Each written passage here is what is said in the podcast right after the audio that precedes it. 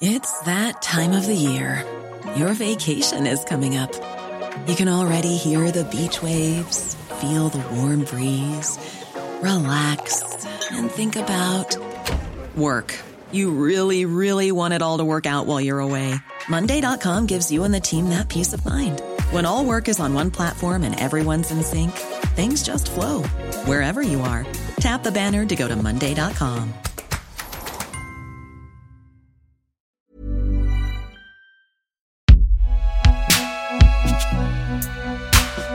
Concocté par Binge Audio. Salut, c'est Thomas Rozek. Petite incartade hors de notre programmation habituelle pour céder la place le temps d'un épisode à mes camarades du Chip, le podcast qui reprend le chemin des studios avec plein de nouveaux sujets autour de la pop culture et des représentations noires, à commencer par celui qui vient tout de suite pour inaugurer leur nouvelle saison.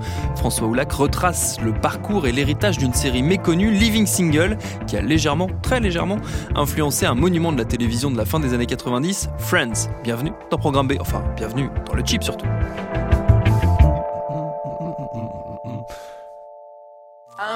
Bruit buccal subtilement dosé, le chip est en danger. Monica, Ross, Phoebe, Chandler. Pas besoin de continuer, vous connaissez la suite. Friends, c'est tout simplement l'une des sitcoms les plus cultes de l'histoire de la télévision. On a tous un souvenir, une citation, un éclat de rire lié à cette série. Sauf que vous ne savez pas tout. Et si je vous disais que Friends était en fait la copie carbone whitewashé d'une sitcom afro-américaine sortie juste avant. Et ben ça, c'est l'histoire de Living Single, la série qui aurait pu connaître le même destin que Friends, sauf que... eh, je vais vous expliquer. Je m'appelle François Oulac, détendez-vous, vous écoutez le. Here we go,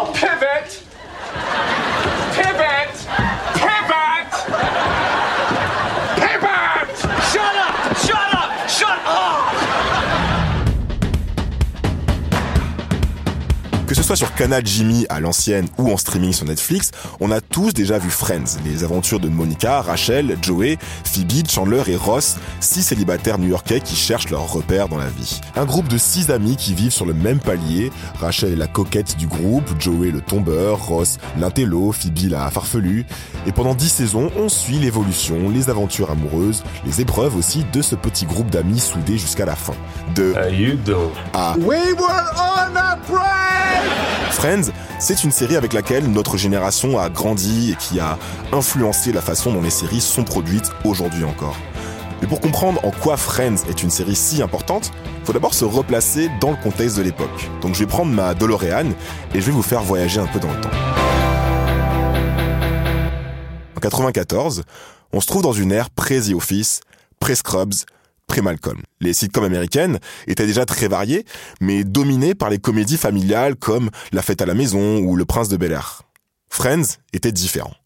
Friends effaçait les figures parentales et mettait au centre de l'histoire des jeunes adultes actifs, avec des situations professionnelles et amoureuses pas toujours simples. Le message de Friends, on l'entendait dès le générique. Je serai là pour toi. Les amis, finalement, c'est la famille qu'on s'est choisie. Friendship is the new family. C'était ça, le message de Friends. Avec ses colocs et son groupe de potes qui traînent dans les cafés new-yorkais, Friends reprenait la formule de Seinfeld, peut-être la seule sitcom encore plus culte. Mais elle remplaçait le casting de Seinfeld, qui était composé de trentenaires, on va dire, plus drôles que séduisants, par un casting plus jeune, plus beau, plus branché. Friends était une série de millénials avant que le terme millénial existe. L'autre qualité de la série, c'est qu'elle était très avant-gardiste sur les questions de société. Ross se faisait larguer par une ex qui se remettait en couple avec une femme, Phoebe faisait une GPA et jouait le rôle de mère porteuse pour son demi-frère. Bref, Friends est aussi apprécié pour son écriture très progressiste, à un détail près, l'un des principaux reproches qu'on lui adresse aujourd'hui, c'est le total manque de diversité raciale. L'action se déroule en plein New York, et pourtant, dans le monde de Friends, c'est comme si les Noirs, les Latinos ou les Asiatiques étaient inexistants. En juin dernier, la co-créatrice de la série, Martha Kaufman, a affirmé dans un festival qu'elle, je cite, regrettait ses choix en termes de diversité. Et c'est pas étonnant. Les deux seules personnes noires à être apparues dans Friends, c'est Gabrielle Union dans un épisode et Aisha Tyler qui joue Charlie, la petite amie de Ross, dans les deux dernières saisons. En janvier dernier, David Schwimmer, l'acteur qui incarnait Ross dans Friends, a répondu justement à ces critiques en disant peut-être qu'on devrait faire un Friends entièrement noir ou asiatique. Eh ben justement, il y en a un. C'est Living Single. C'est ce que tout Black Twitter s'est empressé de répondre à David Schwimmer, et c'est comme ça que j'ai découvert la série, puisqu'elle n'a jamais été diffusée en France. Et j'ai trouvé cette histoire vraiment fascinante.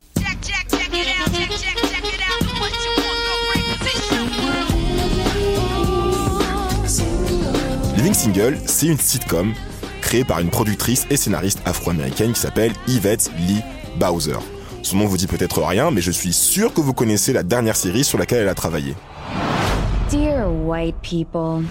Faut vous imaginer Yvette Lee Bowser, une jeune femme de même pas 25 ans, rentrée dans une pièce remplie de gros bonnets de Hollywood, blanc comme neige, et proposer une série inspirée de sa propre vie de femme afro-américaine. Et les mecs ont dit oui. C'est dingue. Le premier épisode de Living Single a été diffusé en 93, un an avant Friends. Il y a beaucoup d'articles et de vidéos sur Internet qui pointent du doigt les similarités entre les deux séries. Et j'ai regardé la première saison, et c'est, vrai que c'est troublant. D'abord, il y a le scénario. C'est l'histoire de six jeunes célibataires, Khadija, Sinclair, Max, Overton, Kyle et Régine. Ils sont âgés de la vingtaine. Ils vivent en colocation à New York et rien qu'en disant ça, j'ai déjà une impression de déjà vu. Alors que la plupart des sitcoms se déroulaient dans les suburbs, les banlieues pavillonnaires américaines, souvenez-vous de Steve Urkel et la vie de famille, Living Single touchait une nouvelle cible sociologique, la jeunesse qui vit dans l'inner city, au cœur de la ville. Girl, if you are in that more than five minutes, you're doing something wrong. Well, at this price, I'm leaving it on. He's just gonna have to work around it. Regine, we gotta get this stuff out of here. Khadijah will be home any minute. All right, model.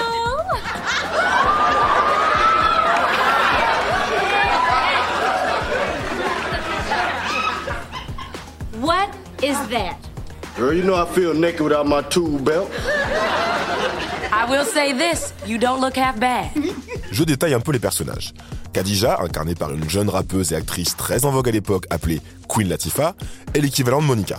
Elle vit en colocation avec Sinclair et Régine, elle dirige un magazine de mode, elle est carriériste, elle a le sens de la compétition, et c'est le personnage du groupe qui a la tête sur les épaules. C'est un peu la maman du groupe, exactement comme Monica dans Friends. Sinclair, incarnée par Kim Coles, est l'équivalent de Phoebe. Elle est naïve, elle est tête en l'air, elle croit aux horoscopes et aux savoirs ésotériques, et c'est toujours elle qui comprend pas les sous-entendus et qui met les pieds dans le plat dans les discussions. La première réplique d'elle que j'ai entendue, je me suis direct dit, waouh, c'est Phoebe dans Friends. Overton, c'est l'idiot du groupe. Il fonctionne exactement comme Joey et il vit en colocation avec Kyle, exactement comme Chandler et Joey dans Friends. Kyle, le cynique, c'est le Chandler de la série. Quant à Régine, elle a la même personnalité un peu superficielle que Rachel et elles ont même le même job, acheteuse professionnelle dans la mode. Même les deux génériques se ressemblent. Dans les deux cas, on voit les personnages danser devant la caméra et c'était pas si courant que ça à l'époque. Mais bon, il y a quand même des différences majeures, bien sûr, entre Living Single et Friends.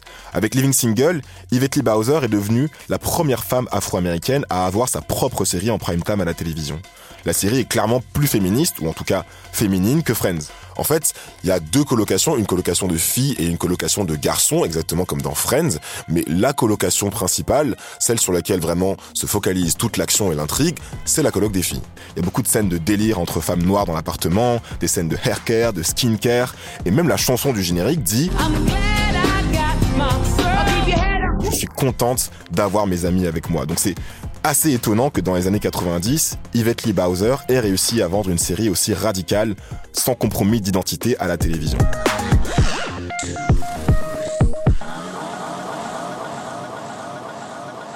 Living Single, c'est quand même une série qui n'hésite pas à aborder la réalité politique des Afro-Américains. Dans la saison 2, on voit Kyle, qui est trader, menacé de ne pas obtenir une promotion au travail à cause de ses cheveux, qui n'auraient pas une allure assez professionnelle, ce qui donne lieu à un grand discours sur les standards de beauté, le racisme et la politique de la respectabilité. C'est un épisode qui a pas mal marqué les fans. Honnêtement, quand on regarde Living Single avec un œil de 2020, il n'y a pas grand chose à redire. Tous les éléments qui font les séries noires d'aujourd'hui, vous savez, cette euh, conscience politique, cette euh, centralité des questions d'identité, sont déjà présents.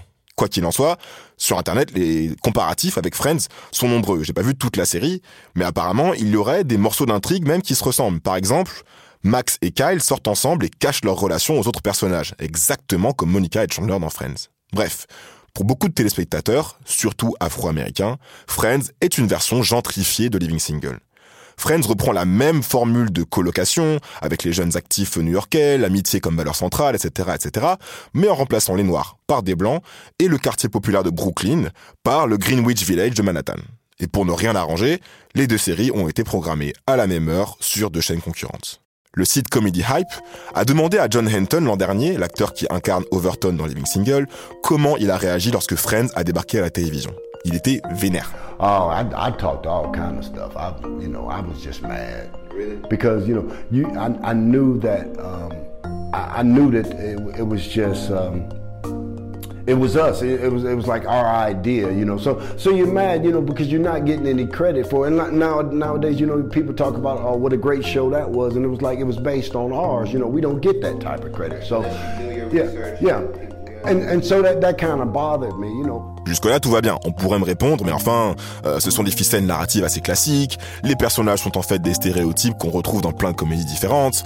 C'est une coïncidence finalement. Peut-être que John Henton est jaloux. Sauf que c'est pas possible. Friends est une série NBC. Living Single est une série Fox. Mais les producteurs des deux séries, ce sont les mêmes. C'est la Warner Bros. Donc, deux séries, deux chaînes concurrentes, mais un seul et même producteur. Et c'est de là que vient le problème. Queen Latifah a raconté une anecdote assez intéressante il y a quelques mois dans une émission de télévision.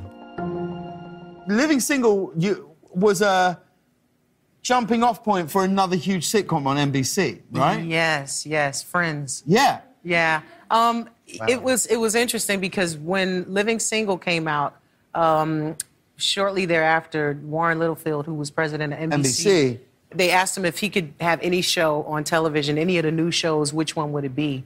And he said Living Single. It was in the newspaper, and the next thing you know, here comes Friends, which was an amazing show, and, yeah. and they did a great job with it. So I mean, if you're going to rock it, that's the way to do it. sure, I mean? but I know what you mean. It was six but people yeah. sharing apartments. Yep, in the city, in the city, life and yeah. life, and so. Yeah. Donc Queen Latifah dit qu'avant que Friends existe, le président de la NBC a admis que s'il pouvait acquérir une sitcom à la télévision, ce serait Living Single. Donc Warner Bros a dit, ok les mecs, on va vous produire un Living Single. Une version blanche, donc Friends. Même le nom de la série Friends aurait pu revenir à Living Single.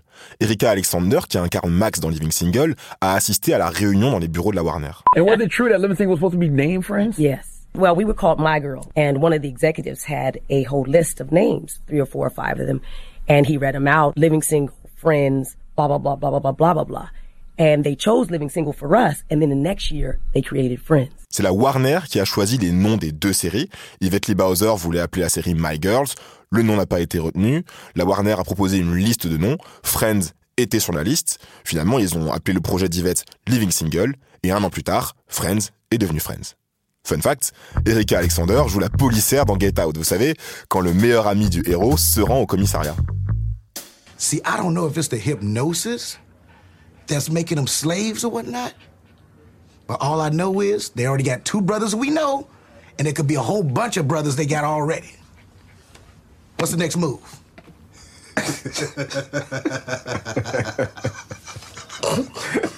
and don't ever, ever say that I do nothing for you. oh, white girl. They get you every time.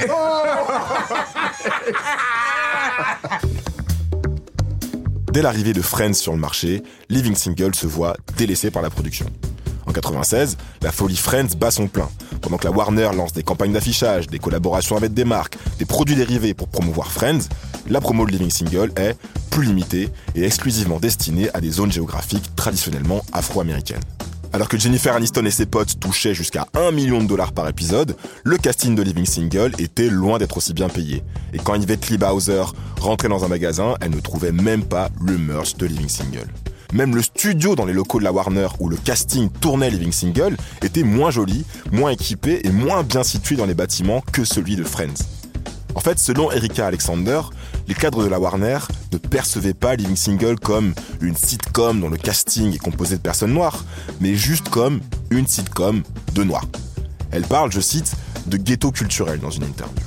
Les producteurs n'ont pas vu, ou du moins n'ont pas voulu voir, qu'une série comme Living Single pouvait parler à tout le monde. Ça n'a pas empêché la série d'être un énorme succès à son échelle. Lorsque Living Single s'arrête après 5 saisons en 98, c'est l'une des séries les plus regardées de la Fox. Mais la réussite n'est pas comparable à celle de sa rivale blanche qui brise tous les records. Beaucoup d'Afro-Américains cultivent une forme d'indifférence, voire de mépris envers Friends. J'étais très étonné d'apprendre que Lucky Stanfield, si vous ne savez pas qui c'est, je vous renvoie à l'épisode 4 du Chip, n'avait jamais vu un seul épisode de Friends. En 2017, pour le clip de son morceau Moonlight, Jay-Z avait reproduit tout un épisode de Friends, mais avec un casting entièrement noir, dont Lucky Stanfield faisait partie. Et ben c'est en participant à ce remake qu'il a regardé Friends pour la première fois. I had never seen a show before in my life. Yeah, I didn't even, I hadn't heard of it. I mean, I I'd maybe heard of it in passing, but I didn't really watch it. So it was cool. It was a learning experience for me. I was like, damn, wow, this is, this is white. Finalement, Living Single contre Friends, c'est l'histoire d'une injustice. C'est l'histoire de deux excellentes séries dont l'une a perdu au jeu de la race en Amérique. Qui sait si Friends aurait connu un destin aussi exceptionnel si la série n'avait pas été boostée aux États-Unis par le privilège blanc? Et qui sait ce que Living Single aurait pu devenir si elle avait bénéficié du même traitement et de la même perception que Friends? Clairement, une partie de l'héritage et de l'innovation qu'on attribue habituellement à Friends appartient à Living Single. D'où la frustration de John Henton et du reste du casting. Si le Warner avait mieux promu Living Single, la série aurait peut-être pu faire le crossover et atteindre un public plus large aux États-Unis, puis dans le monde. Malgré tout, Living Single a ouvert la voie à plus de représentation des Afro-Américains à la télévision. Sans Yvette Lee Bowser, pas de showrunneuse noire à succès comme Lena Waithe ou Shonda Rhimes, pas non plus de séries urbaines, féministes et réalistes comme Insecure.